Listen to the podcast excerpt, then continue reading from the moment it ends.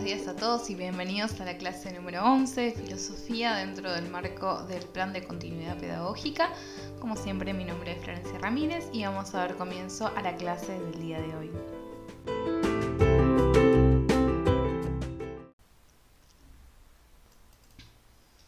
Como siempre, antes de empezar con el desarrollo de la clase propiamente dicho, voy a hacer un pequeño comentario respecto de la actividad que les había propuesto al final de la clase anterior. Obviamente, como ya se habrán dado cuenta, yo cometí el error de confundirme la fecha en la cual no íbamos a entregarles eh, nosotros actividades a ustedes para que pudieran ponerse al día con las tareas que adeudan y demás y estudiar si tenían que eh, participar de alguna de las mesas.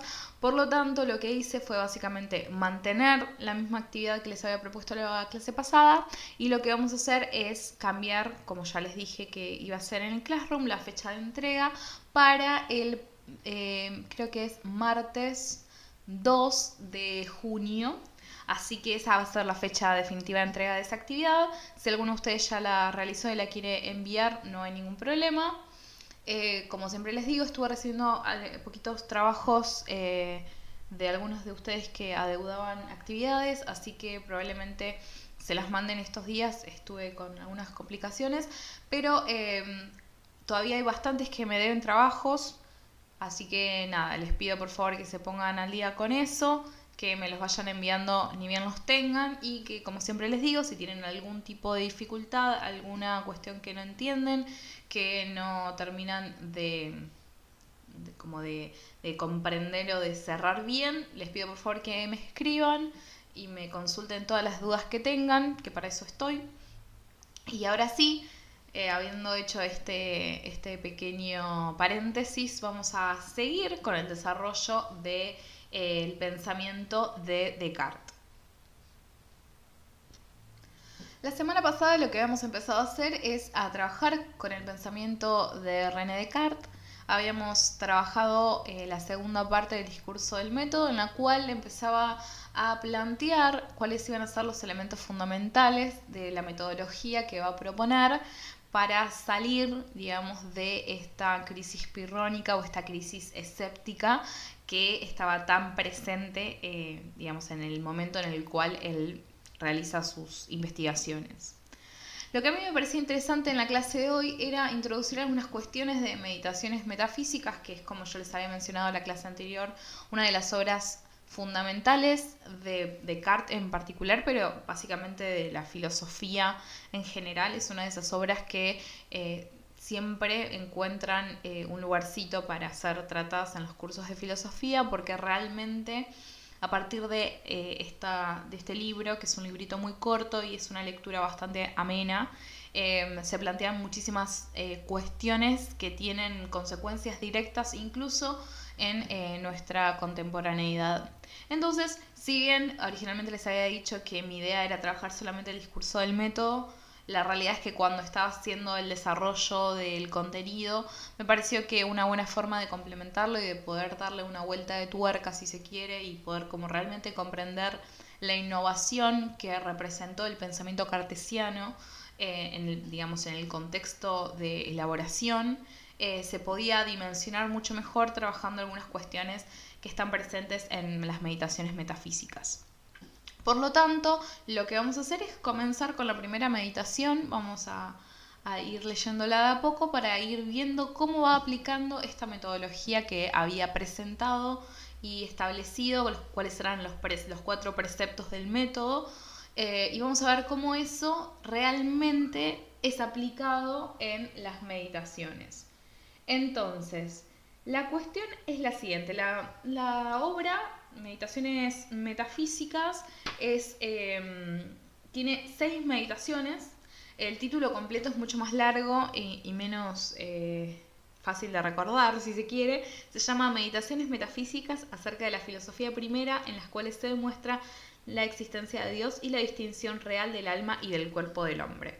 Y acá tenemos un punto fundamental que está muy conectado con lo que nosotros venimos desarrollando con el resto de los pensadores que estuvimos trabajando hasta el momento, que es esta cuestión de la distinción entre el alma y el cuerpo del hombre. ¿no? Esta cuestión que ya la pudimos rastrear cuando estábamos trabajando Platón eh, lo veíamos en términos de, bueno, la distinción entre el mundo inteligible o el ámbito inteligible y el ámbito sensible, esta, digamos, fascinación que tenía Platón y esta valorización que implicaba eh, su visión respecto de las ideas en contraposición a lo que sucedía con eh, el cuerpo y todo lo que en realidad pertenecía al ámbito sensible. Obviamente lo, que pertenecía al, campo sensible, como estaba atravesado por la temporalidad, se degradaba, cambiaba y demás, eso era visto como algo negativo, por lo tanto las ideas o la, digamos, la, la intelección, digamos, era lo que se mantenía estable y por lo tanto lo más valioso. Cuando empezamos a movernos, digamos, hacia el pensamiento aristotélico, lo que vamos a ver es que empieza a aparecer esta idea del alma, eh, que ya está en Platón, digamos, Platón tematiza muchísimo acerca del alma, hay diálogos que están centrados en torno a las problemáticas respecto del alma, pero las partes que nosotros estuvimos trabajando de eh, la República no están las menciones directas, por lo tanto nosotros empezamos a entrar en ese vocabulario recién cuando fuimos a acerca del alma, el, tratado em, de Aristóteles y ahí empezamos a ver cuál era el rol del alma y empezamos también a eh, seguir rastreando cuál era la relación que proponía Aristóteles entre el alma y em, el cuerpo. Luego cuando hicimos el salto hacia la modernidad, también vimos qué rol cumplían eh, o qué relación establecía Bacon entre estos dos polos, entre el, cuerpo y el alma o el intelecto. Y obviamente estamos viendo que esto mismo se repite eh, con, digamos, una forma particular, como suele suceder con estos pensadores tan eh, importantes y clásicos, esto mismo se rastrea en el pensamiento cartesiano. Se suele considerar que el pensamiento de Descartes realmente termina como de quebrar un poco esta relación entre el alma y el cuerpo del hombre y se, mm, digamos, las consecuencias de eso están presentes en, digamos, en muchas de las concepciones más contemporáneas y también eh, las respuestas que vienen em, como consecuencia de este planteo eh, cartesiano, también van a tratar de volver a unir un poco eh, a, a estos dos elementos. Entonces, acá vemos que la cuestión de la separación entre el alma y el cuerpo, esta dualidad, este dualismo cartesiano, em, está presente ya desde el título. Y otro de los elementos interesantes que tiene el pensamiento em, cartesiano, que ya lo habíamos trabajado un poco, o lo habíamos mencionado por lo menos en la clase anterior, es el lugar que va a ocupar la, digamos, Dios como categoría, como idea, dentro del pensamiento de Descartes. Porque obviamente nosotros ya más o menos estamos bastante como conscientes, por lo menos hasta cierto punto, respecto de cuál era el rol que tenía eh, Dios como idea o como eh, categoría en eh, la edad digamos, medieval y cómo eso, digamos, cambia y presenta modificaciones y las consecuencias que eso trae en la modernidad. Entonces vamos a ver que hay pensadores que lo rescatan de una forma muchísimo más directa, como es el caso de Descartes. Vamos a ver que cuando trabajemos, eh, no tanto en Hume, pero sí cuando vayamos a Kant, también vamos a mencionar un poco que la idea de Dios sigue estando presente, no de la misma forma que lo hace el pensamiento de Descartes. Descartes va a presentar dentro de las meditaciones dos argumentos que para él eh, demuestran la existencia de Dios. Uno de esos eh, argumentos se lo considera como el argumento ontológico que trata de dar cuenta de esta existencia y es un, argumento que es muy que ha sido muy estudiado, incluso eh, digamos esta idea de, un argumento ontológico en realidad es una lectura que hace Kant y no solamente trabaja eh, em, esta demostración que pretende hacer Descartes en Meditaciones Metafísicas, sino que también trabaja con otro argumento muy interesante y que ha sido también muy estudiado, em, que es el de Anselmo. Eh, San Anselmo también hizo una, presentó una argumentación lógica que para él era la demostración de la existencia de Dios. Entonces, digamos, no es una novedad el tratar de recurrir, en este caso, a la lógica y a las argumentaciones filosóficas para demostrar la existencia de Dios, pero es interesante el modo en el cual la figura de Dios va a ser el garante, el que va a garantizar las posibilidades, digamos, cognoscentes de, de los hombres. Entonces, Vamos a comenzar, vamos a a trabajar con el, texto con la primera meditación. En mi traducción, yo estoy usando una traducción de Prometeo. Em, yo voy a ver, todavía al momento que estoy grabando no tengo el archivo digital que les voy a enviar a ustedes, así que no tengo en claro cuál va a ser la traducción o la edición que voy a conseguir para pasarles el PDF. En caso de que a alguno le interese, yo estoy utilizando la versión, como les dije recién, de Prometeo Libros y es una edición que está traducida por Pablo Pavesi.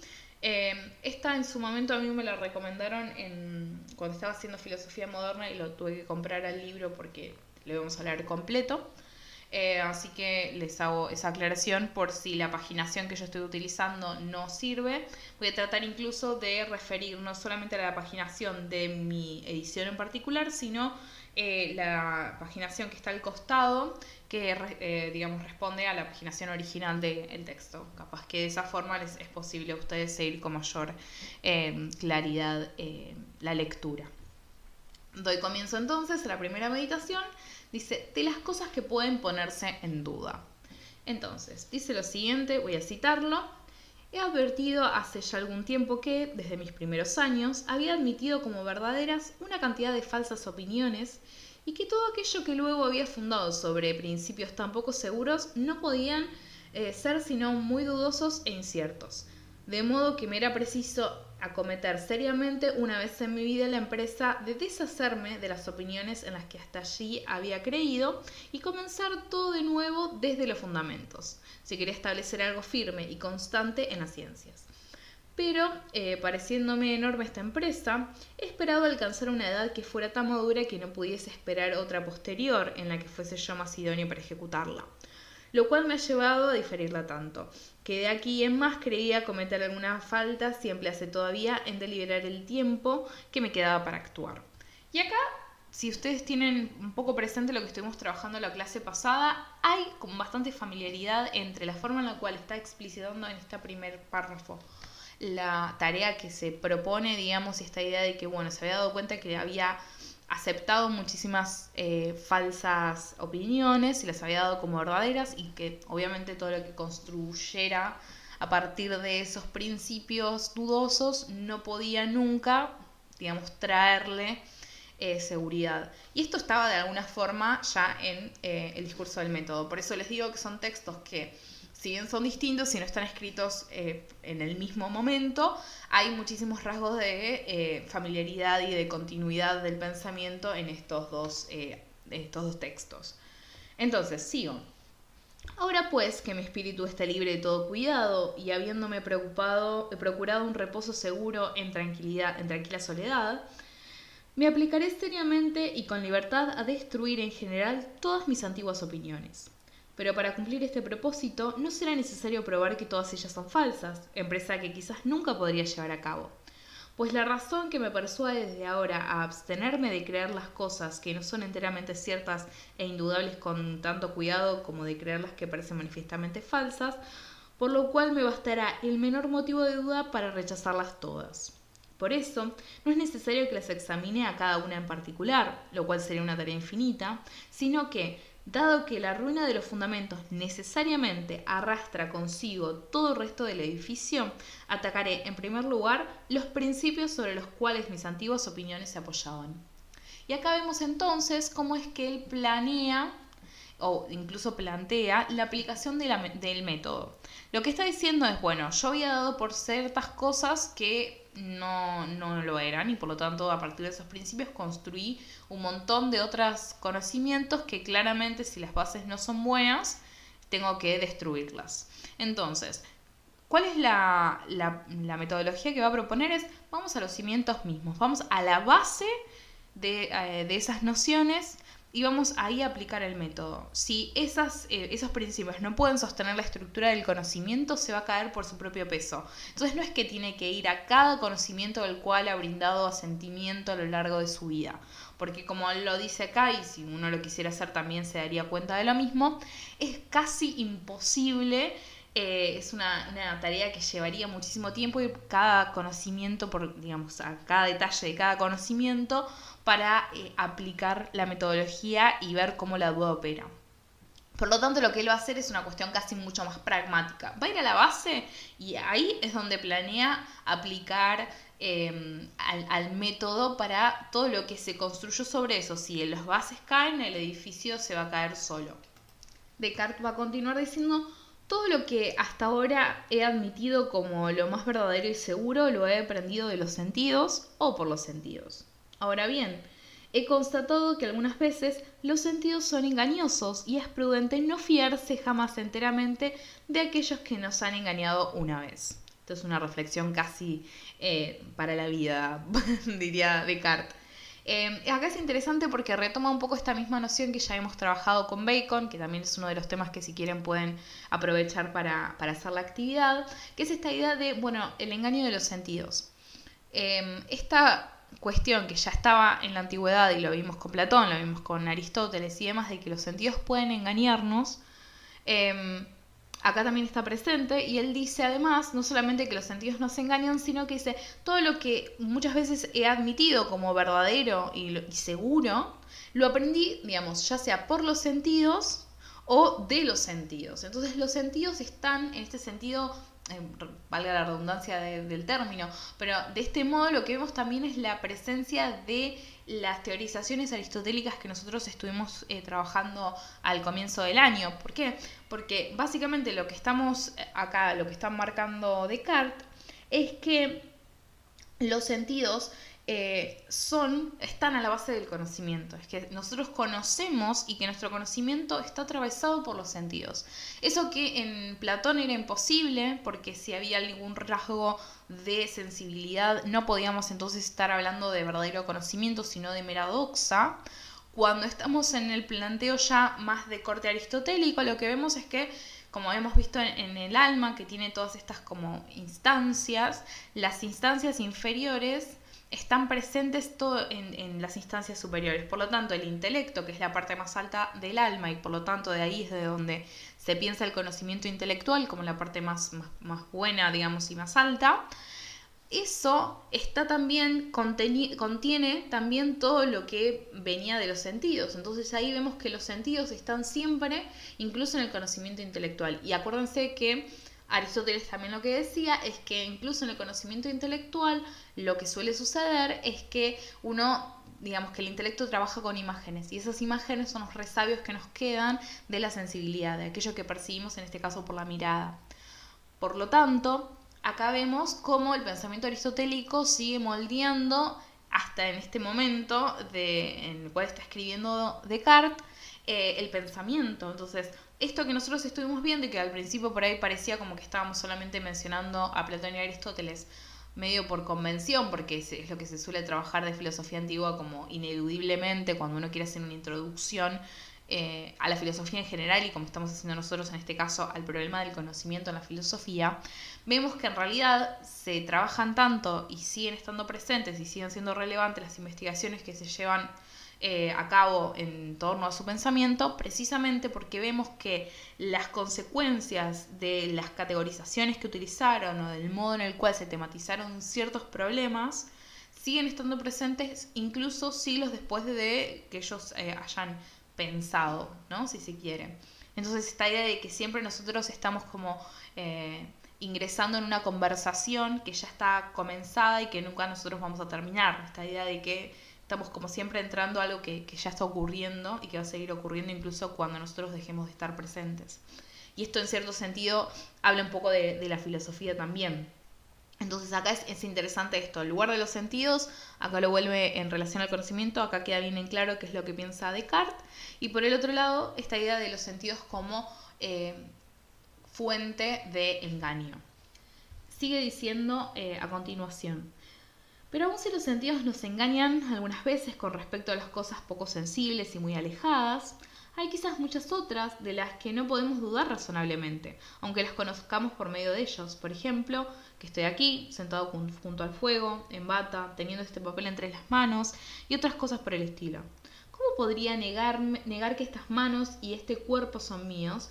Si no es quizás comparándolo con esos insensatos cuyo cerebro está tan turbado u ofuscado por los negros vapores de la bilis que aseguran firmemente que son reyes cuando son muy pobres, que están vestidos de oro y púrpura cuando están desnudos, o imaginan ser cántaros o tener cuerpo de vidrio. Pero en fin, son locos y yo no sería menos extravagante si tomara sus ejemplos por regla. Esto es súper interesante porque acá hay un tema que para mí es súper interesante, y me encanta decir la palabra interesante por lo que veo cuando grabo estas cosas, eh, es la cuestión de em, la locura, ¿no? La, cómo se va construyendo la idea de loco, porque básicamente si nosotros leemos esto que estuvo eh, escrito, no me acuerdo particularmente en qué año, eh, creo que estamos en 1700 algo, a ver si lo encuentro, no lo voy a encontrar ahora, así que no me voy a hacer demasiado problema, pero estamos viendo cómo empieza a aparecer esta categorización de el loco como em, aquel que básicamente tiene visiones alternativas ¿no? de, la, de la realidad y que también en cierto sentido nos está mostrando de que eh, el loco es una figura que representa aquello que se desvía de la norma y por lo tanto aquello que debemos evitar. Es súper interesante porque hay toda una construcción muy profunda en torno a la idea de locura eh, que por ejemplo eh, Foucault escribió un libro muy interesante, creo que son dos, dos, eh, dos tomos, ahora no recuerdo, que es La historia de la locura, creo que es en la época clásica, y hace todo el rastreo de cómo se fue construyendo la idea de loco y cómo se llegó a las instancias en las cuales al loco hay que separarlo de la sociedad porque representa un peligro, entonces eso nos puede llevar a, a trabajar un montón de temas súper interesantes que no es necesariamente algo que vayamos a hacer, cosa que me encantaría, pero tendría que ver cómo. La cuestión es que esta, este comentario viene por esta cuestión de que, bueno, el loco es aquel que estaría dispuesto a aceptar algo como verdadero cuando claramente no lo es. Entonces, eh, cuando él se está preguntando en este caso, digamos, ¿qué es la... Digamos, hay cosas que dice, podemos dudar sin, sin, digamos, demasiado problema, pero hay otras que no. Entonces, hay cosas que, digamos, implican una aplicación de la metodología muchísimo más tranquila, digamos, como que no, genera demasiados problemas, pero hay otras que es todo lo contrario. Entonces es súper interesante también eh, esta idea de los niveles de la duda, que era lo que mencionaba Popkin en el texto que, trabajamos la clase pasada. ¿no? Em, entonces, siguiendo eh, con la exposición de Descartes, lo que va a decir es lo siguiente. Sin embargo, debo considerar que soy hombre y que por, eh, por lo tanto acostumbro a dormir y representarme en mis sueños las mismas cosas y a veces menos verosímiles que esos insensatos cuando están en vela. ¿Cuántas veces me sucedió soñar en la noche que estaba ahí vestido cerca del fuego, aunque ya sí se desnudo en mi lecho? Ahora me parece que los ojos que miran el papel no están eh, adormilados, ni somnolienta la cabeza que muevo, que es con deliberado propósito que extiendo esta mano y que la siento. Y lo que sucede en sueños no parece ser tan claro y distinto como todo esto. Pero pensando cuidadosamente, recuerdo haber sido engañado con frecuencia cuando dormía por ilusiones semejantes. Y deteniéndome en este pensamiento, veo tan manifiestamente que no hay índices concluyentes ni señales lo bastante ciertas para que pueda distinguirse netamente la vigilia del sueño, que quedo perplejo y mi perplejidad es tal que poco no es capaz de persuadirme de que duermo. Supongamos entonces que estamos dormidos y que todas estas particularidades, a saber que abrimos los ojos, que movemos la cabeza, que extendemos las manos y cosas parecidas, no son sino falsas ilusiones y que incluso ni nuestras manos ni nuestro cuerpo son tales como los vemos. Sin embargo, hay que admitir al menos que las cosas representadas en el sueño son como cuadros y pinturas, que no podrían forjarse sin esa semejanza de algo real y verdadero. Y entonces, al menos estas cosas generales, a saber, ojos, cabeza, manos y todo lo que el resto del cuerpo no son imaginarias sino verdaderas y existentes pues los pintores consagrados a representar con gran artificio sirenas y sátiros de formas bizarras y extraordinarias, no pueden sin embargo atribuirles formas y naturalezas enteramente nuevas, sino que mezclan y componen de algún modo los miembros de diversos animales, o bien si acaso su imaginación es tan extravagante como para inventar algo nuevo y sin parecido a nada que hayamos visto jamás, y que su obra nos representase una cosa puramente ficticia y absolutamente falsa, es cierto aún que al menos los colores que la componen deben ser verdaderos. Entonces, acá en este párrafo tenemos bastantes cositas que me gustaría como resaltar. Por un lado, la distinción entre sueño y la vigilia.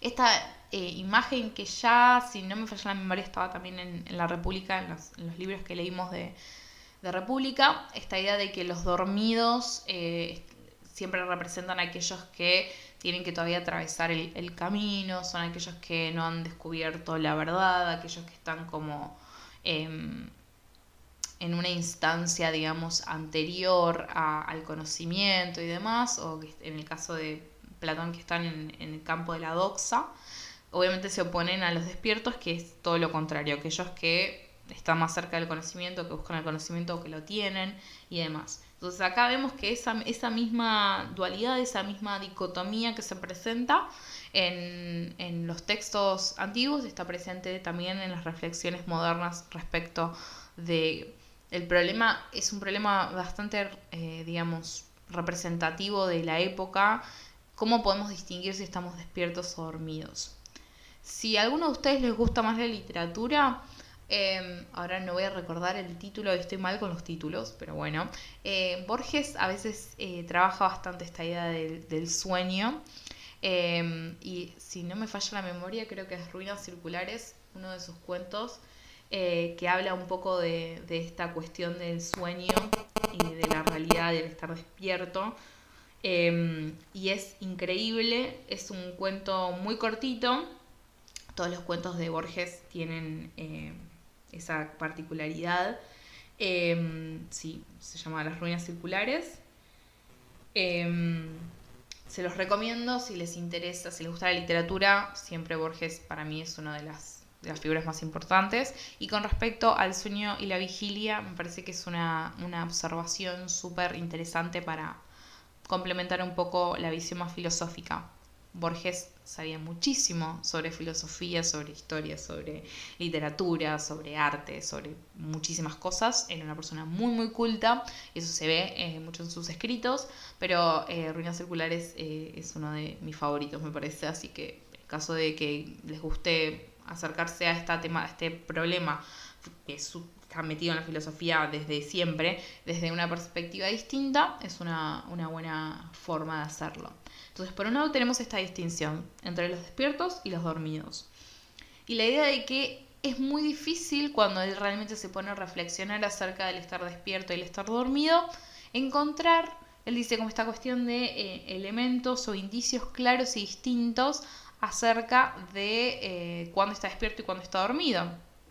Acuérdense que la clase anterior, cuando habíamos visto los preceptos del método, en el primero de ellos hablaba de la claridad y la distinción como los eh, parámetros para establecer o determinar la verdad. Entonces, si no tengo parámetros claros y distintos que me permitan establecer sin lugar a duda de que realmente estoy despierto cuando estoy despierto y que no estoy dormido, empezamos a entrar en un problema. Entonces, aquellas cuestiones incluso que me parecerían casi imposibles, de eh, poner, digamos, en duda, empiezan a, mostrarse como que tal vez es posible, ¿no? Es como, bueno, si nos ponemos a pensar realmente, eh, podríamos asegurar con total eh, determinación de que estamos realmente despiertos y no estamos dormidos. Y ahí él empieza como a dudar un poco. Entonces, eh, esta idea de la, de la, teoría del sueño, o sea, o de la tesis, mejor dicho, del sueño, eh, está acá planteada y después vamos a ver cómo eso mismo es retomado y se va a ir profundizando y va a tener consecuencias bastante interesantes. Por otro lado, otra cuestión que me gustaría remarcar de esta, de esta meditación, va esta primera, este párrafo en particular, es la idea del rol que tiene la imaginación. Cuando se habla de las facultades del hombre en la modernidad, por lo general estamos hablando del entendimiento y de la razón como las, principales, eh, y siempre va a estar ahí dando vueltas la imaginación. Y hay como dos grandes posibilidades respecto de la imaginación. Considerarla como una imaginación productiva, es decir, que podría crear cosas nuevas de la nada, o como nos gusta en filosofía para quedar un poco mejor y que quede más elevada esa expresión, decimos ex nihilo, em, que es lo mismo pero en latín.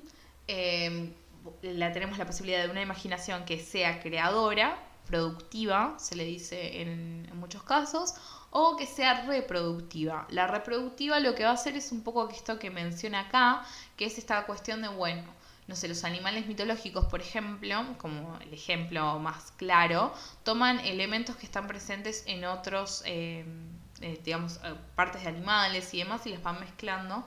Entonces está como la gran discusión de si la la imaginación puede crear de la nada o si se inspira en elementos reales y lo que hace es como mezclar los elementos y generar como consecuencia algo nuevo. Entonces eh, acá muestra un poco cuál es la visión eh, cartesiana respecto del rol de la imaginación.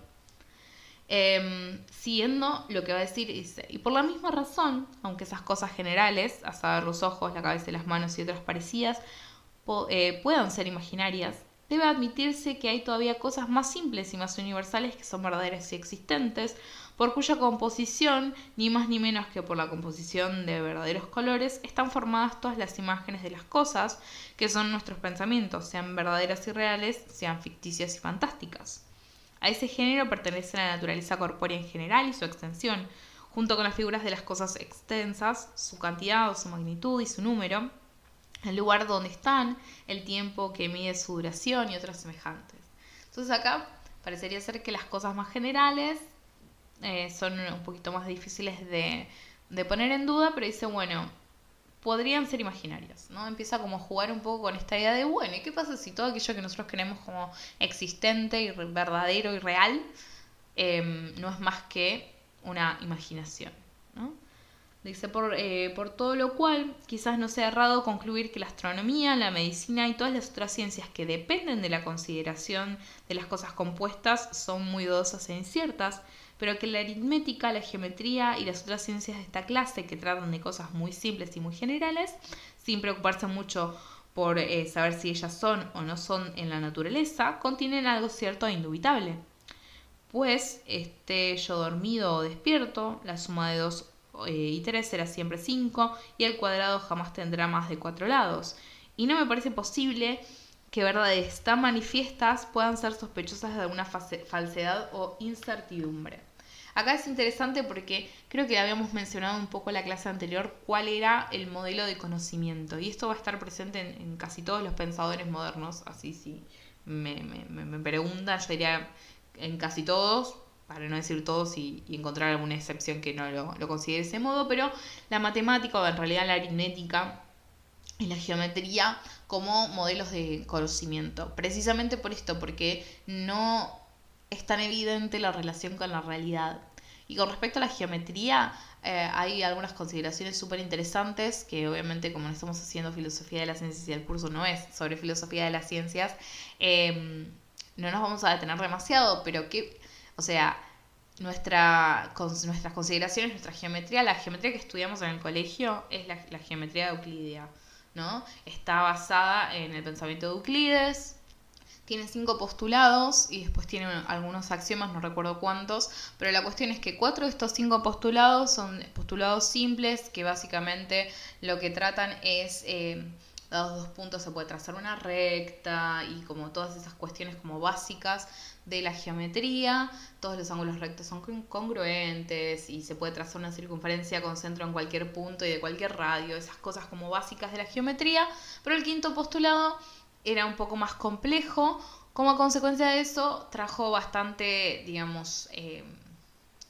como eh, investigaciones en torno a ese quinto postulado precisamente porque se consideraba de que eh, podía no ser verdadero. Entonces, en, la modernidad empiezan a hacerse investigaciones hay dos en matemáticos que lo que hicieron es eh, tratar de demostrar que era verdadero el quinto postulado. Uno de ellos era Riemann, el otro creo que fue Lobachevsky. No me acuerdo cuál fue primero, si fueron medio en simultáneo. Hicieron demostraciones que empezaron a llevarlos, digamos, aceptando los primeros cuatro postulados, pero rechazando el quinto, o tratando de demostrar el quinto, se lo ponía como en duda para, para, demostrar que era necesario y en realidad se llegaron a otras formas de geometría. ¿Qué es lo que, por qué les digo todo esto? Porque ese conocimiento que antes se, digamos, se consideró durante siglos y siglos y siglos que el espacio lo pensamos en términos euclidianos, en la modernidad también después, más, digamos, mucho más eh, tarde de lo que está haciendo ahora Descartes también entra en, digamos, en duda y empiezan a aparecer nuevas geometrías que empiezan a dar cuenta del espacio de forma distinta. Por lo tanto, eso también implicó un gran cambio y esto demuestra también de que incluso aquel conocimiento que en el caso de, Descartes acá está estableciendo o está mostrando que dice es como básicamente que no se puede dudar porque no está conectado con la realidad, en realidad después eh, se siguieron como investigando y aparecieron cosas súper interesantes que nada tienen que ver con el espacio euclídeo. Empezaron a aparecer geometrías esféricas y demás, cosas que nosotros en, el colegio no vemos, pero bueno, si hay alguno de ustedes que después sigue estudiando eh, esas cosas, lo va a saber mejor que yo. Pero volviendo un poco a esta cuestión de la meditación, eh, lo que vemos entonces es que dice, está, digamos, el conocimiento que es independiente de la naturaleza, como considera que es la geometría y la aritmética, eh, no pueden ponerse en duda tan fácilmente, porque incluso si yo estoy dormido, 2 más 2 va a ser 4, 2 más 3 es 4 y demás, un cuadrado va a tener 4 lados y ya.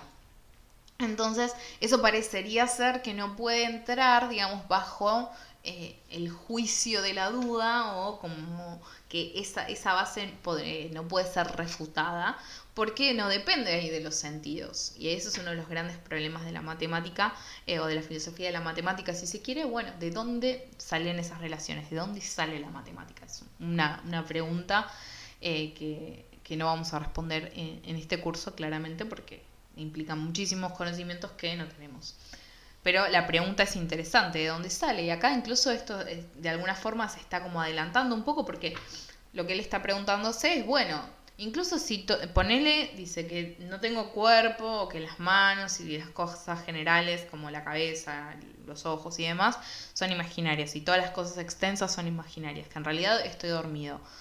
La pregunta, él dice, bueno, igual eso no me estaría habilitando para, digamos, asumir que la, la aritmética y la geometría sean falsas, porque esas son independientes de mis sentidos, que es básicamente la fuente del engaño y que es por lo tanto el elemento que le va a permitir de alguna forma empezar a aplicar la metodología. Esto piénsanlo siempre en relación con qué es lo que pasaba con Bacon y los sentidos y cómo él también buscó una aplicación de una metodología que le permita corregir errores. Muchos de esos errores estaban anclados también en esta... Eh, como falla, entre comillas, porque ellos lo, ven como algo negativo y como algo que hay que evitar de los sentidos. Entonces, sigamos. Si sin embargo, hace mucho tiempo que guardo en mi espíritu una cierta opinión, que hay un Dios que, que puede todo, que me ha creado y producido tal como soy. Pues bien, ¿Quién podría asegurarme que ese Dios no haya hecho de modo, me haya hecho de modo que no existirá ninguna tierra, ningún cielo y ningún cuerpo extenso, ninguna magnitud, ni lugar, y que sin embargo tenga yo sentimiento de todas esas cosas, y que todas ellas me parezcan existir tal como las veo?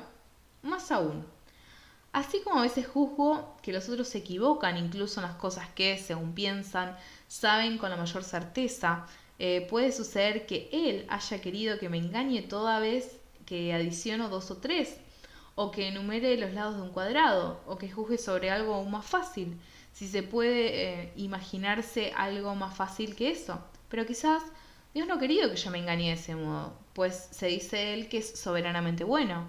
Sin embargo, si repugnase a su bondad hacerme tal que yo me equivoque siempre, parecería que también debería repugnarle permitir que me equivoque alguna vez. Y no hay duda que en efecto lo permite. Entonces, acá hay otro tema que aparece que es interesante, yo para que vean de que en esta podemos estar un montonazo como haciendo una lectura súper detallada de, la... Mi idea es eh, como ver la primera y la segunda, donde está eh, la frase tan conocida del pienso luego existo, que sería como la frase, digamos, cartesiana más, más famosa y que uno a veces la, la dice todo el tiempo, no todo el tiempo, no sé si hay un contexto en el cual no todo el tiempo diga pienso lo existo, pero es interesante ver cómo es que lo plantea. Pero acá también eh, lo que es para mí súper interesante es esta idea de la bondad como una característica esencial de Dios. Eh, porque esto es algo que también en este argumento de Anselmo que les menciono está presente. ¿no? Si, digamos, eh, esta idea de que Dios, al ser perfecto, tiene todas las bondades. Entonces no puede querer engañarme, no puede querer, eh, en este caso, caso, como dice Descartes, que me equivoque constantemente, porque eso sería algo que operaría en contra de la bondad de Dios, que sería algo que, que sería esencial. Entonces, no, esto estaría operando como contra la esencia, por lo tanto, eh, no podría suceder. ¿no? Porque es perfecto. Entonces, no, eso sería una imperfección. Que, digamos, él fuera bueno y que, eh, digamos, que le generara rechazo, que yo me equivoque y permitirme el error. Si eso fuera de ese modo, eh, no sería perfecto, lo cual sería contra la, esencia divina. Entonces, em, esa es como la pregunta que se hace, ¿no? Y bueno, y, entonces, ¿qué ¿qué es lo que pasa? cómo, salimos de acá.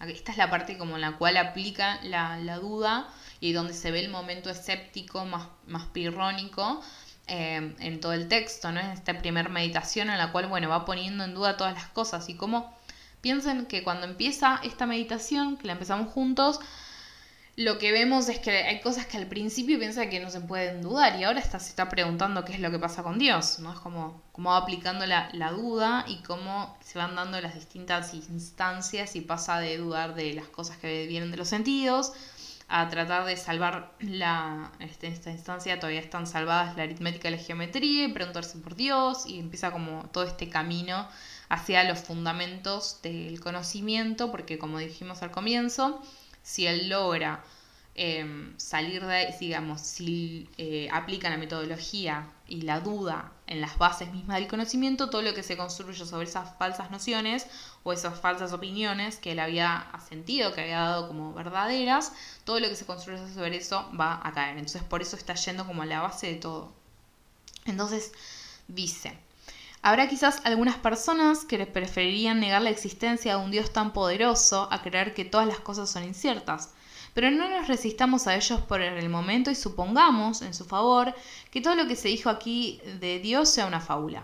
Sin embargo, cualquiera sea el modo por el que se supongan he llegado yo al estado y el ser que eh, poseo, ya le atribuyan a algún destino o fatalidad o al azar, o quieran invocar una continua secuencia de enlace de las cosas, es cierto que, siendo el error y el engaño una especie de imperfección, cuanto menos poderoso sea el autor al que le atribuya mi origen, tanto más probable será que yo también sea imperfecto y que me engañe siempre. No tengo en verdad nada que eh, responder a estas razones, sino que estoy obligado a admitir que, de todas las opiniones que alguna vez he tenido por verdaderas, no hay una de la cual no pueda dudar ahora. Y esto no por algún descuido o ligereza, sino por razones muy fuertes y maduradamente consideradas, por lo cual es preciso que desde ahora detenga y suspenda mis juicios sobre ellas, y que no les otorgue ya mayor crédito que el que le otorgaría a las cosas que me parecen evidentemente falsas, si deseo encontrar alguna cosa constante y segura en las ciencias. Pero no basta con haber hecho estas observaciones, sino que además debo esforzarme por reconsiderarlas, por recordarlas, perdón, eh, pues aquellas opiniones antiguas y ordinarias vuelven a mi pensamiento frecuentemente, y el trato largo y familiar que he tenido conmigo les ha dado el derecho a ocupar mi espíritu a pesar mío, adueñándose casi de mis convicciones. Y no perderé jamás la costumbre de aceptarlas y de confiar en ellas mientras las considere tal como en efecto son, a saber, de algún modo dudosas, tal como acabo de mostrar, y sin embargo muy probables, de manera que es mucho más razonable creerlas que negarlas. Pienso, por lo tanto, que usaré mejor mi razón si tomando partido contrario, empleo todo mi cuidado en engañarme a mí mismo, fingiendo que todos estos pensamientos son falsos e imaginarios, hasta que habiendo balanceado mis prejuicios, de manera que no pueda inclinar mi opinión a uno o a otro, mi juicio deje de estar dominado por los malos hábitos y desviado eh, del recto camino que puede conducirnos al conocimiento de la verdad. Por eso estoy seguro que no puede haber ni peligro ni error en esta vía y que no podría, el día de hoy, acordar demasiado a mi desconfianza, ya que no se trata ahora de actuar, sino solamente de meditar y conocer. Acá me parece que es la, estas, estos dos párrafos son en los cuales se ve con mayor claridad la influencia del pirronismo, la influencia del escepticismo eh, como forma de pensamiento. Esta idea de que, bueno, ahora llegó una instancia en la cual estas reflexiones le hacen, le hacen poner en duda absolutamente todo lo que había considerado verdadero, incluso esas cosas que al comienzo de la meditación no hubiese aceptado con ligereza eh, rechazar. Y ahora lo que está haciendo es como, bueno, vamos a suponer de que todo esto que antes consideraba verdadero e indubitable en cierto sentido, no lo es así y que me estoy engañando. Entonces, acá es cuando lo que él logra es aplicar, digamos, la, metodología, aplicar la duda pirrónica y volverla algo metodológico, ¿no? Consiguiendo todas estas instancias que habíamos establecido la clase anterior con el discurso del método. Entonces, Em, acá lo que vemos también es em, esta idea de que esto también hay como cierta familiaridad con lo que habíamos hablado respecto de Bacon, esta cuestión de que uno a veces en el, en el hacer, ¿no? genera ciertos hábitos y es que te van, que van desviando al intelecto o al conocimiento, te van, digamos, al, al espíritu, como a veces le dicen, lo van desviando del camino del conocimiento. En cierto sentido, ambos están conscientes de este mismo problema, de que los malos hábitos lo que van a hacer es llevarnos por malos caminos y por lo tanto no nos van a permitir conocer. Y lo que están proponiendo son alternativas que permitan entonces encauzar al entendimiento, al espíritu, al intelecto, para llegar efectivamente a recorrer el verdadero camino del conocimiento. Y entonces acá también se instaura esta visión del conocimiento como algo que implica un camino, que implica un recorrer. Y acá viene uno de los elementos más importantes que quiero que, ustedes, eh, digamos, recuerden del pensamiento cartesiano, que es lo que se conoce como eh, la introducción del genio maligno. Y dice lo siguiente. Supondré entonces que hay no un verdadero Dios, fuente soberana de verdad, sino un genio maligno, tan astuto y engañador como poderoso, que ha empleado toda su industria para engañarme. Pensaré que el cielo, el aire, la tierra, los colores, las figuras, los sonidos y todas las cosas exteriores que vemos son ilusiones y engaños, de los que sirven para sorprender mi credulidad. Me consideraré a mí mismo como, eh, como careciendo de manos, de ojos, de carne y de sangre y de todos los sentidos, pero creyendo falsamente tenerlo todo permaneceré obstinadamente aferrado a este pensamiento y si por este medio no está en mi poder llegar al conocimiento de verdad alguna, por lo menos está en mi poder el suspender mi juicio.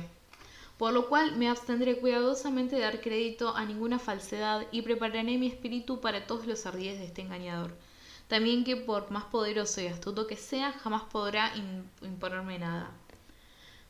Eh, pero este propósito es arduo y penoso, y cierta pereza me arrastra insensiblemente al curso de la vida cotidiana. E igual a un esclavo que, gozando dormido de una libertad imaginaria, en cuanto comienza a sospechar que su libertad es un sueño, teme despertarse y conspira con esas ilusiones agradables para ser engañado por más tiempo. Así recaigo insensiblemente en mis antiguas opiniones y tengo aprensión a desprenderme de esa modorra por miedo a que las laboriosas vigilias que seguirán a la somnolienta tranquilidad en lugar de aportarme alguna luz en este conocimiento de la verdad, no basten para alumbrar todas las tinieblas de las dificultades que han sido agitadas. Así es como termina la primera meditación.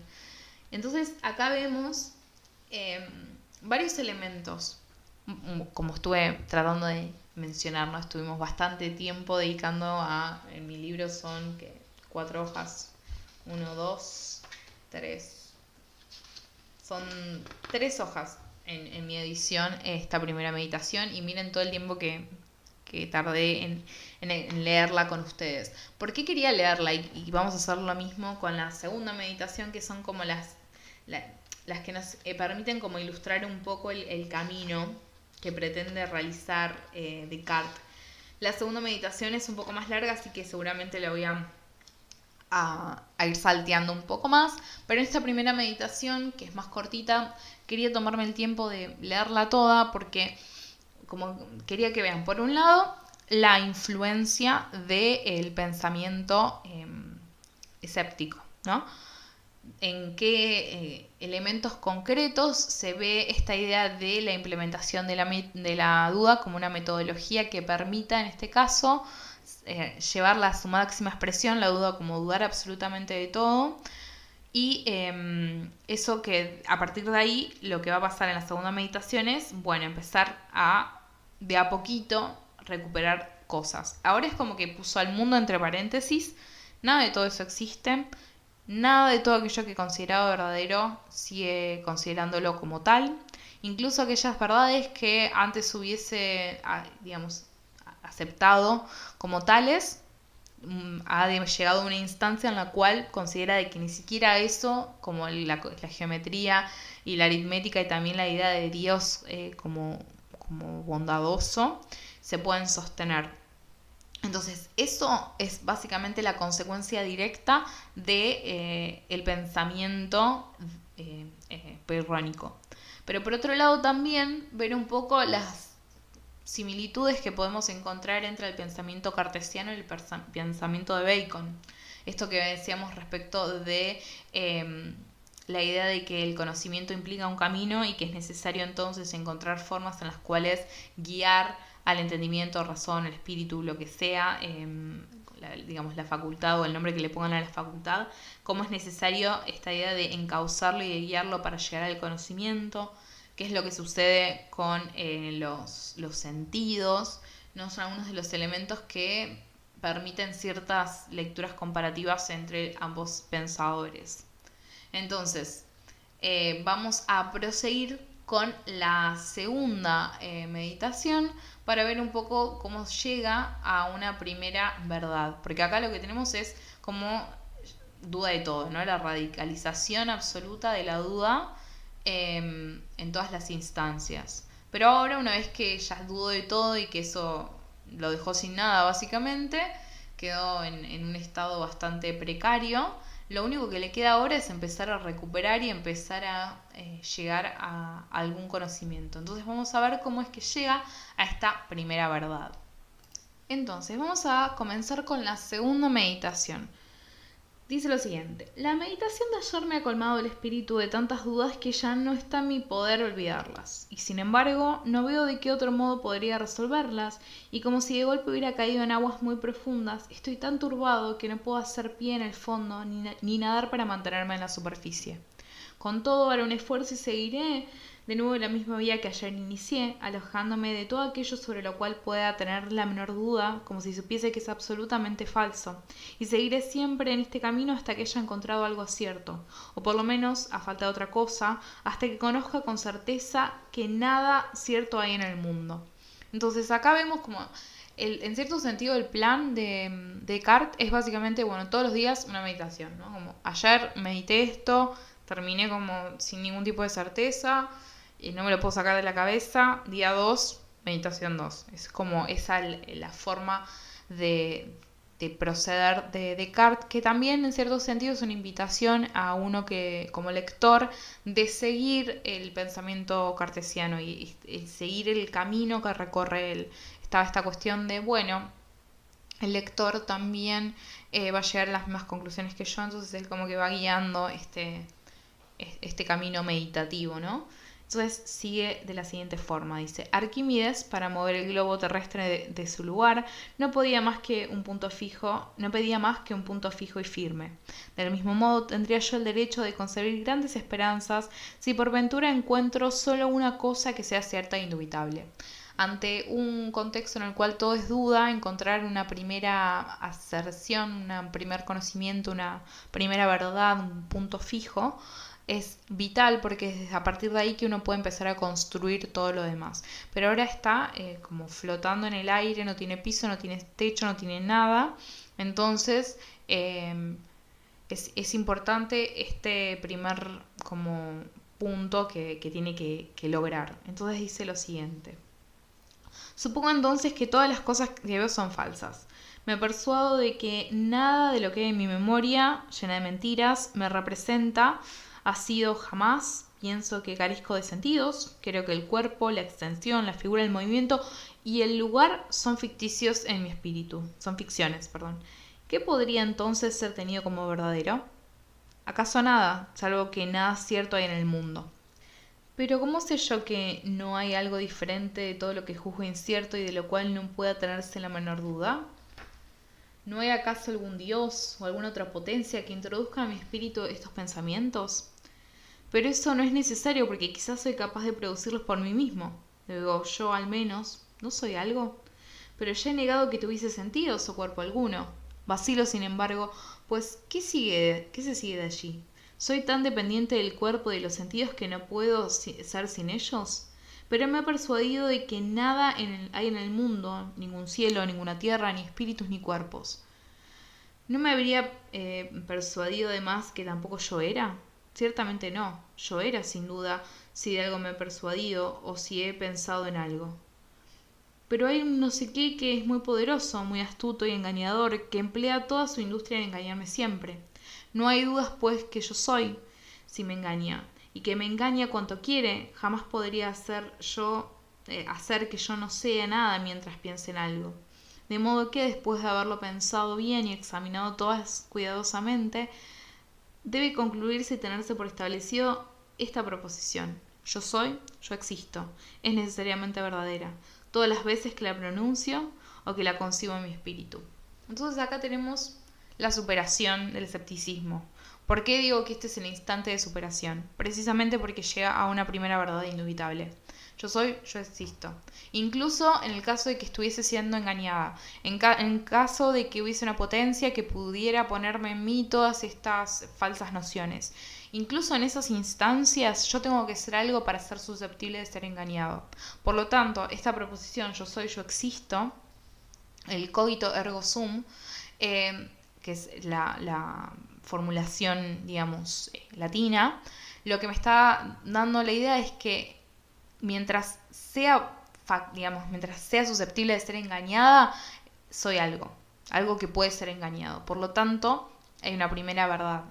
Eh, ese primer momento en el cual se logra traspasar la duda en la cual no hay nada que se pueda tomar como verdadero a una instancia en la cual incluso aunque esté siendo engañado, incluso si todo aquello que yo creía que era verdadero ahora resulta falso, ese es el punto precisamente que le permite hacer ese salto. Es el, lugar en el cual es posible volver esa metodología que en primera instancia es meramente destructiva y meramente eh, negativa en el sentido de que no, permite retener ningún tipo de conocimiento, posibilita y logra efectivamente establecer un primer eh, conocimiento. Entonces, releo esa partecita del final.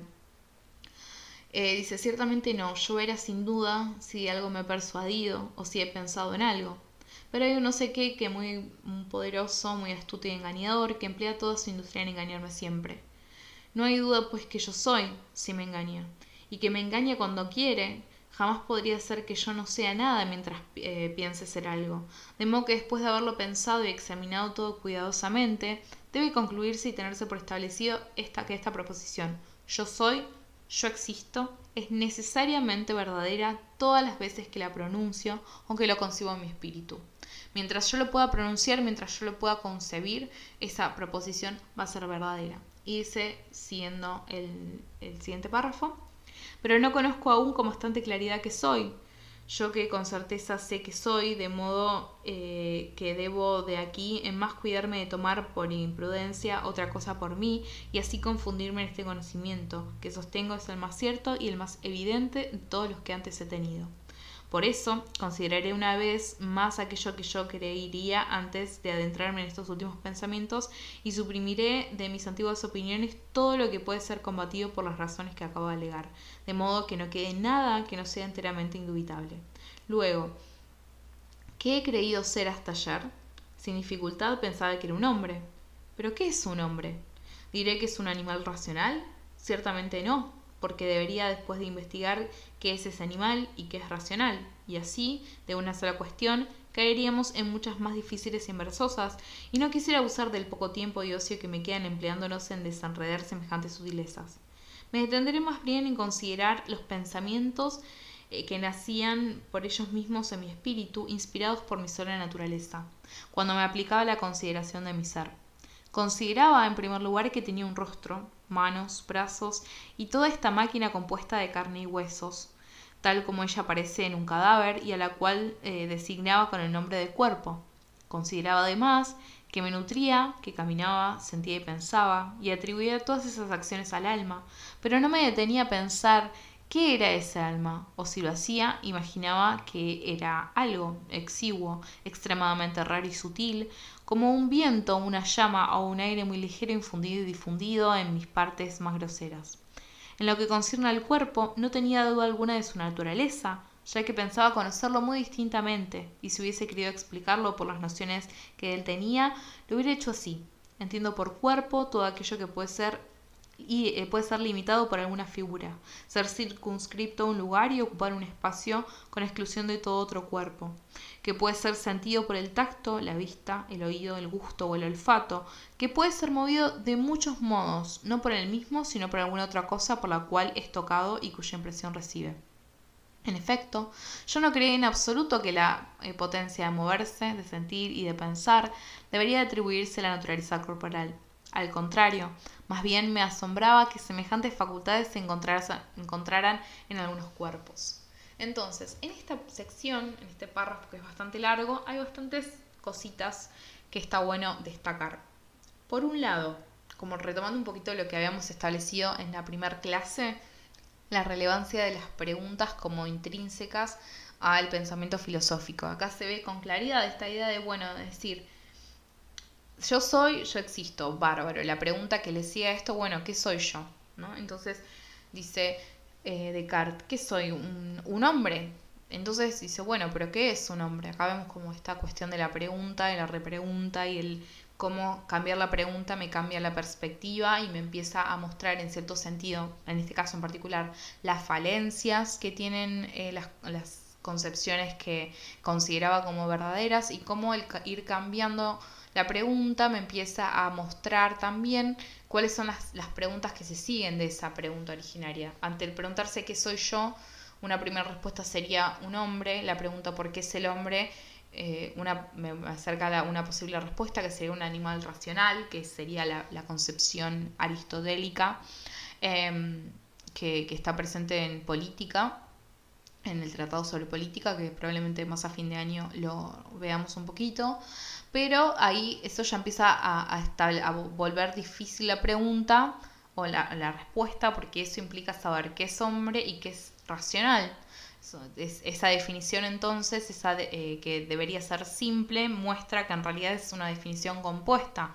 Entonces me llevaría necesariamente a revisar el concepto de hombre y revisar también necesariamente qué es la racionalidad.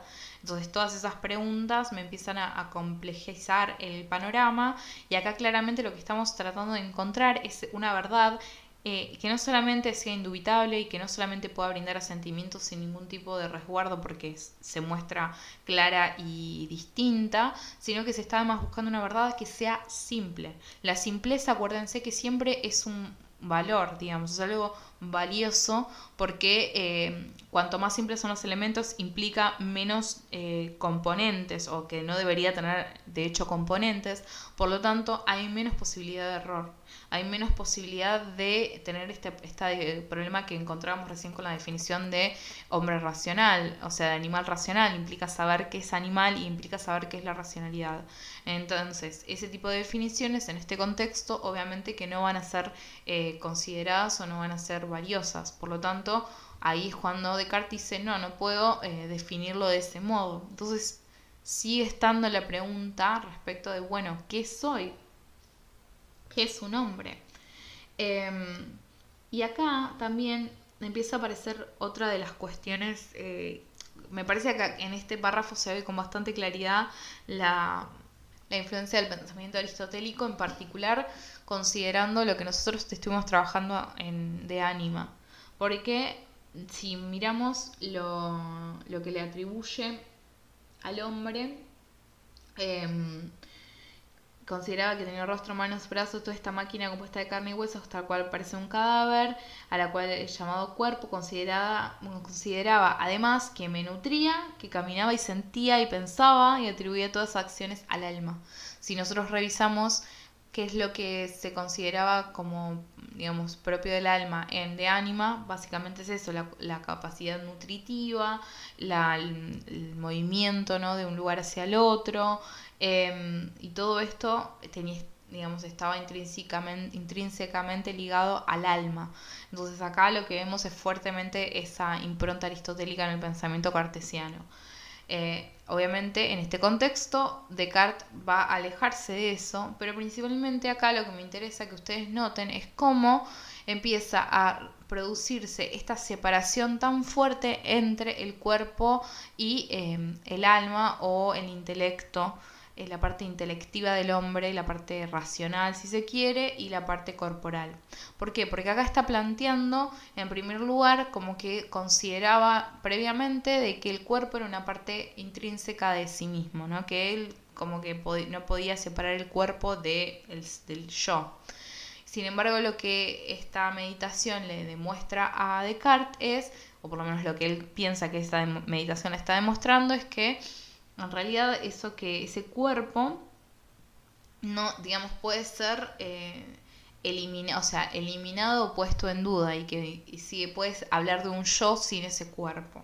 Entonces, acá esta separación entre cuerpo y racionalidad que venimos de alguna forma mencionando y que por ahí en, Platón se veía con un poquito más de claridad, pero que ya en, Aristóteles no tanto, y que en cierto sentido Bacon, por ejemplo, sigue reivindicando, pero siguen estando unidas porque sigue aceptando la, existencia de un cuerpo extenso. Acá en esta parte de las meditaciones vemos que Descartes radicaliza incluso esa separación. Entonces, esto va a dar inicio a toda una separación eh, entre la mente y el cuerpo que eh, uno puede ver incluso en concepciones contemporáneas, a veces de, acuerdo a cómo se presenten el tipo de teorizaciones que provienen, por ejemplo, de neurociencias, pueden tener un poco esta influencia. Eh, obviamente con muchos matices y hay como corrió mucha agua abajo del puente, entonces tampoco es, es que se pueden hacer este tipo de extrapolaciones así nomás, pero Em, a veces en, el lenguaje y cómo nosotros nos referimos a la relación entre cuerpo y mente, eh, se ven los rastros de esta separación. Como ya creo que les dije la clase pasada, cuando veamos un poquito como una, formulación muy básica y esquemática de la fenomenología, uno de los elementos que va a tratar es de volver a unir esta, esta excesión tan marcada entre la corporalidad y la mm, intelectualidad. Pero tiene origen o sea, si bien el origen no está acá, el punto como de quiebre que lo radicaliza todo aún más, eh, que nos permite entonces hablar como del, intelecto completamente separado de la corporalidad y la corporalidad además manteniendo este lugar, digamos, como de, subyugado en relación al intelecto y a las capacidades como eh, mentales del hombre. Empiezan como a, gestarse bastante en esta consideración. Además acá vemos una concepción del cuerpo entendida en términos mecanicistas, como ya les había mencionado en la clase anterior. Esta visión mecanicista eh, cartesiana, digamos, está en todos sus textos, en los cuales trabaja un poco el cuerpo, siempre va a estar esta idea mecánica, entender el cuerpo mecánicamente entonces em, también es una forma en la cual esta separación entre cuerpo y mente o alma se, profundiza. Eh, entonces es súper interesante porque acá eh, lo, lo deja bastante en claro. Entonces, prosiguiendo con la lectura, dice, pero entonces, ¿qué soy yo ahora que supongo que alguien extremadamente poderoso, y me atrevo a decir malicioso y taimado, emplea todas sus fuerzas y toda su industria en engañarme? ¿Puedo estar seguro de tener la menor cosa de todas las que atribuía a la naturaleza corporal? Me detengo a pensar con atención, las reviso una y otra vez y no encuentro ninguna de las cuales pueda decir que es en mí. No es necesario que me detenga a enumerarlas. Pasemos pues a los atributos del alma y veamos si algunos son en mí. Los primeros son alimentarme y andar. Pero si es verdad que no tengo cuerpo, es también verdad que no puedo andar ni alimentarme. Otro es sentir, pero no se puede sentir sin el cuerpo. Además, alguna vez he creído durante el sueño sentir muchas cosas que luego al despertar reconocí no haber sentido. Otro es pensar. Y aquí sí, encuentro que el pensamiento es un atributo que me pertenece, el único que no puede ser es separado de mí. Yo soy, yo existo, esto es cierto. Pero ¿por cuánto tiempo? A saber, tanto tiempo como, eh, como piense. Pues podría suceder que si cesara de pensar, cesase yo simultáneamente de ser o de existir. No admito ahora nada que no sea necesariamente verdadero. Yo soy, pues, hablando con precisión, más que una cosa que piensa, es decir, un espíritu, un entendimiento o una razón, términos cuya significación antes me, eh, me, era, me es antes desconocida. Luego soy una cosa verdadera y verdaderamente existente. ¿Pero qué cosa? Ya lo dije. Una cosa que piensa. ¿Y qué más? Recurriré todavía a mi imaginación para indagar si soy algo más.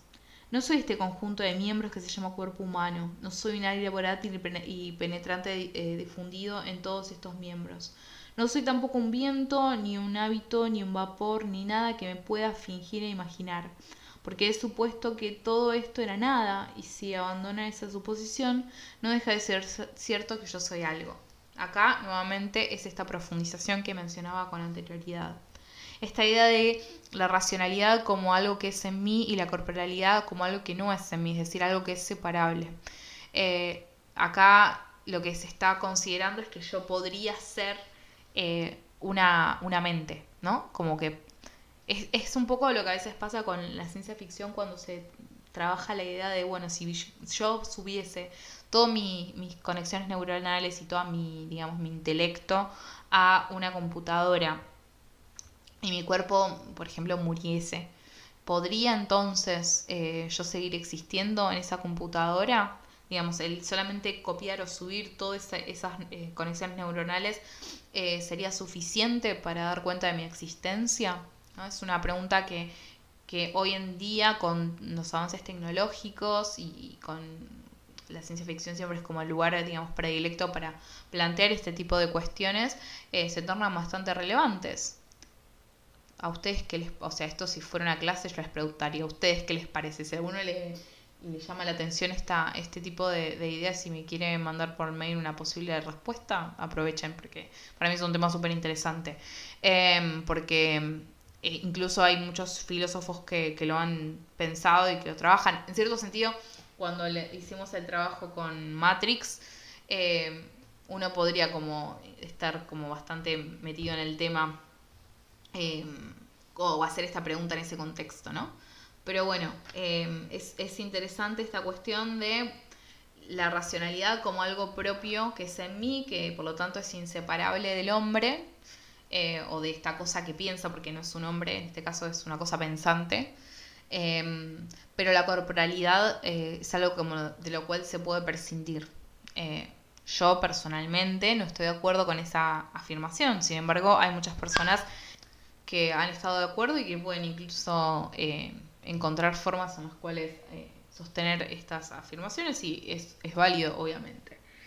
Siguiendo un poco con esto, eh, esta cuestión del yo soy, yo existo, y la pregunta de, bueno, ¿por cuánto tiempo esa afirmación es verdadera? Porque él dice, bueno, esto es verdadero mientras me lo imagine y demás. Bueno, ¿cuánto tiempo? ¿No? Es como esta cuestión casi de lo cuantificable, y él básicamente lo que va a decir es que eh, tanto tiempo como piense. O sea que el pensar, como es algo que es en, en, en mí, digamos, y que es propio de, de, esta cosa pensante, mientras eso esté sucediendo, la existencia se va a seguir de esa afirmación. Es decir, yo soy, yo existo, va a ser verdadero. Siguiendo con el planteo, lo que va a decir es lo siguiente, pero puede suceder que estas mismas cosas que supongo no son nada porque me son desconocidas sean efectivamente diferentes de mí a quien sí conozco. Nada sé, no disputo ahora sobre eso. No puedo forjar juicio alguno si no es sobre las cosas que me son conocidas.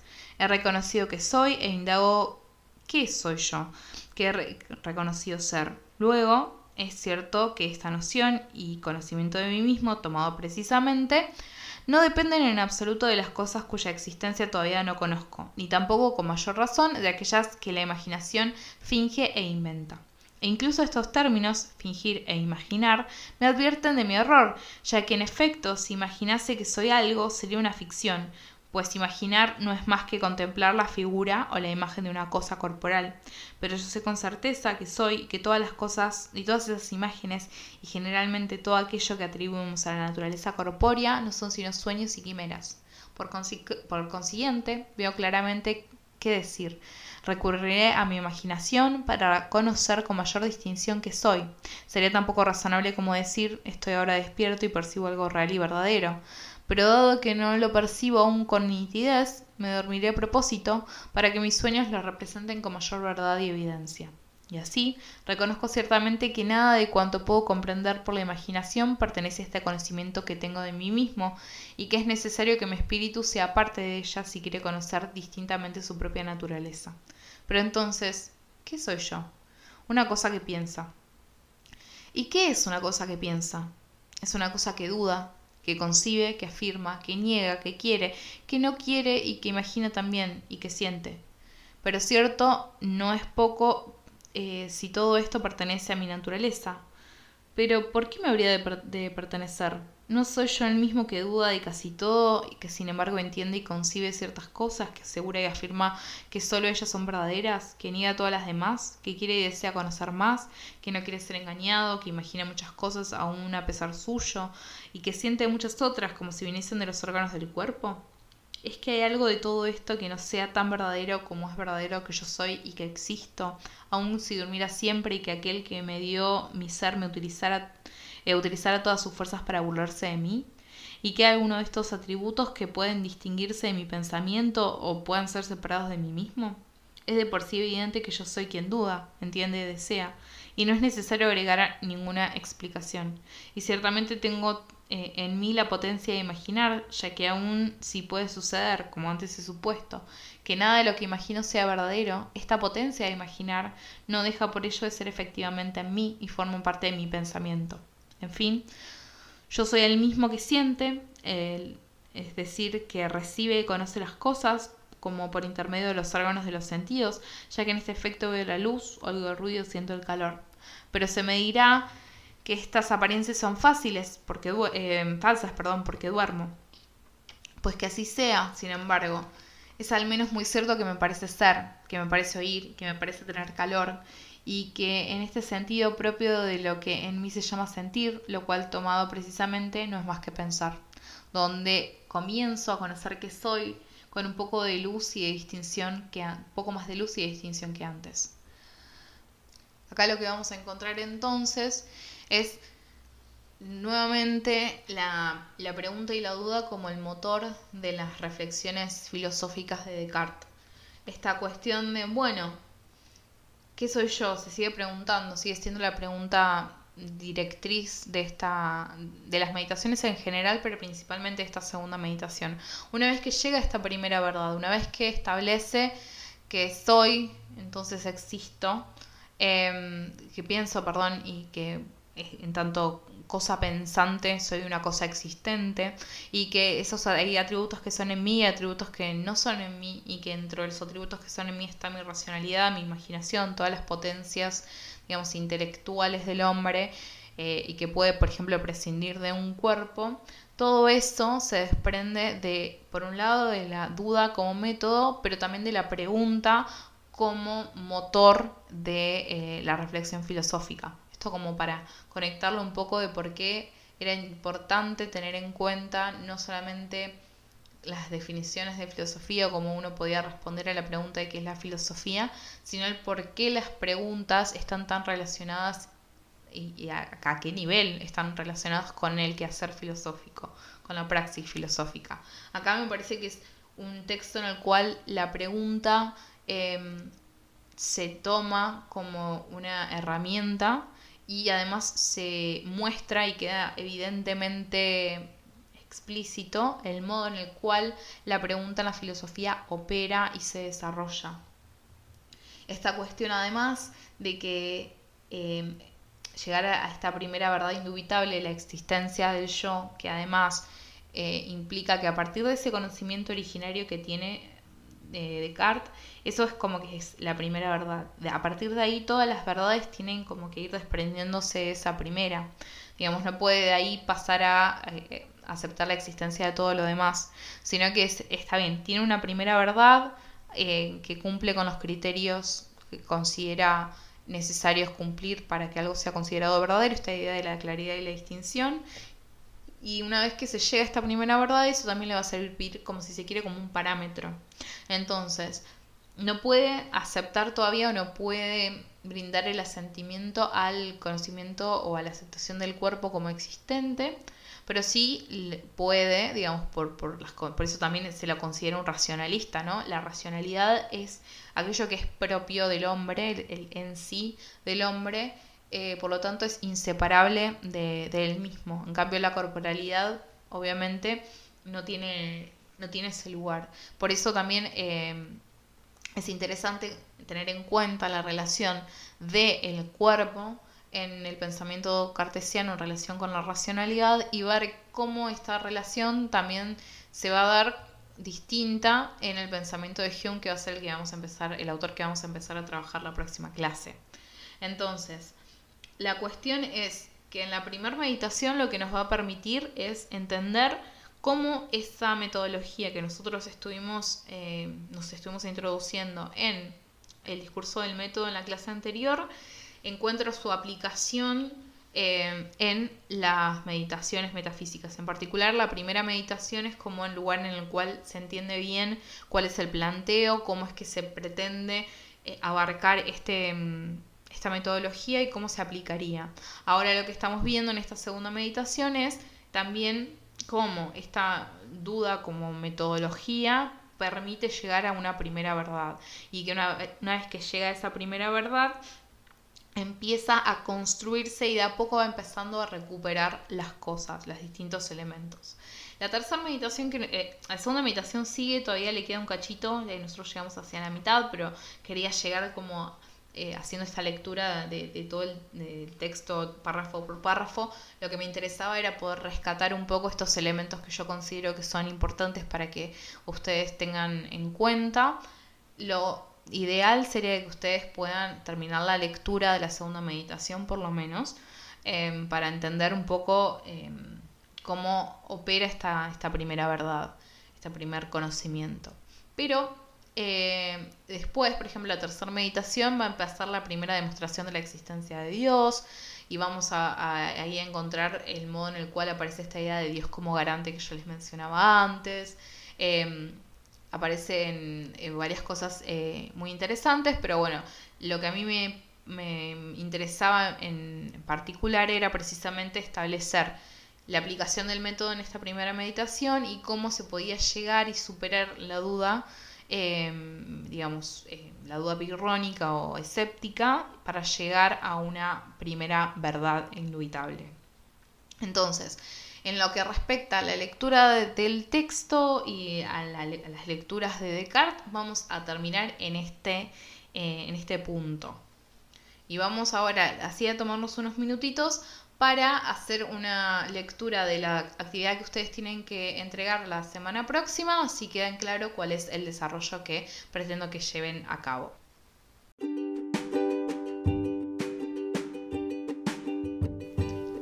Como actividad, eh, lo que hice fue en primera instancia dejar como primer pregunta lo que había pensado originalmente para la clase anterior.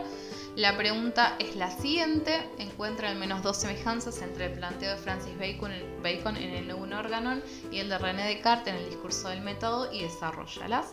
Dado que ambos autores proponen una salida de la crisis perrónica, concentrarse en las propuestas metodológicas para responder a la actividad.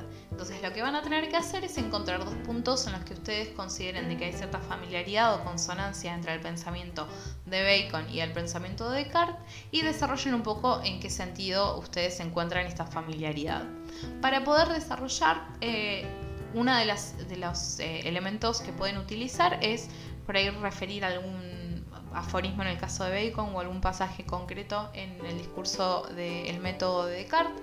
Pueden hacer alguna cita eh, alguna cita directa para poder dar respuesta para, y encontrar entonces ciertas familiaridades. Si alguno de ustedes eh, decide buscar información en alguna fuente que no sea la que nosotros estuvimos trabajando, háganlo. Acuérdense siempre de establecer cuáles son las fuentes que utilizaron.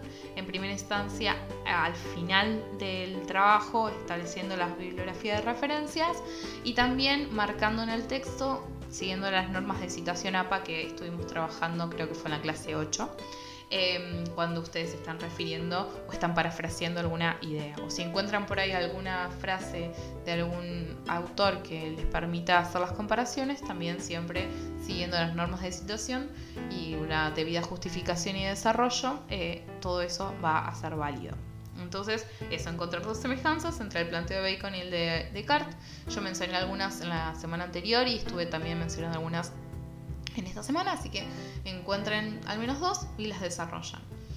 Y la segunda pregunta es por ahí un poquito más, eh, más específica, por ahí no, es un poquito más específica de meditaciones metafísicas y dice lo siguiente. El pensamiento cartesiano está fuertemente influenciado por la crisis pirrónica. Desarrolla de qué modo o modos consideras que esta influencia se ve plasmada en las meditaciones metafísicas, considerando primera, eh, principalmente la primera meditación, y cómo logra proponer una superación de, de esta crisis en la segunda meditación. Entonces acá básicamente es lo que estuvimos trabajando en esta clase en particular, establecer eh, estas como elementos, eh, en qué elementos se manifiesta la influencia del pensamiento pirrónico o escéptico eh, en la primera meditación y cómo lograr una superación de la crisis pirrónica en la segunda. Entonces, para responder esa pregunta, obviamente el texto de base van a ser las meditaciones y también el texto de Popkin que estuvimos trabajando la clase anterior. Entonces, este, estas respuestas van a requerir por ahí que trabajen un poquito más con los textos, pero me parece que estuvimos ya mencionando bastantes elementos que les van a ser bastante útiles para dar respuesta a estas actividades. Entonces, repasemos un poquito, eh, que esto siempre está todo marcado, pero me parece que nunca está de más repasarlo. Los criterios de evaluación va a ser claridad y orden en la argumentación, correcto uso del vocabulario específico, coherencia en la redacción, concordancia entre el preguntado y lo respondido. Y las pautas formales recuerdan lo siguiente, fecha de entrega 2 de junio. Eh, por favor, marquen, pongan en los datos ahí eh, cuando empieza el texto, antes de empezar su texto, eh, pónganme su nombre completo, porque a veces lo que me pasa es que bajo los archivos todos juntos y cuando quiero ver de quién es cada uno no siempre tengo alguna referencia del nombre o el apellido de ustedes, entonces me es difícil, tengo que volver al mail y a veces ahí es donde se generan eh, las pérdidas de algunos archivos y cosas por el estilo. Entonces, eh, por favor, incluyan eh, el nombre de ustedes. Las citas, como ya saben, van en formato APA. En, el archivo PDF les dejé la dirección al, al PDF de de la de redacción académica de la presentación que les armé de redacción académica, donde tienen todas las normas de citación. La extensión por respuesta va a ser entre 500 y 1500 palabras, como siempre si alguno se excede en el límite máximo no hay ningún inconveniente, pero me parece que 500 palabras son más que necesarias para establecer como mínimo un desarrollo coherente de, de las actividades. Si van a enviar en formato digital, que es lo que están haciendo la mayoría de ustedes, puede ser en Word, en Google Docs o en LibreOffice, en cualquiera de ellos.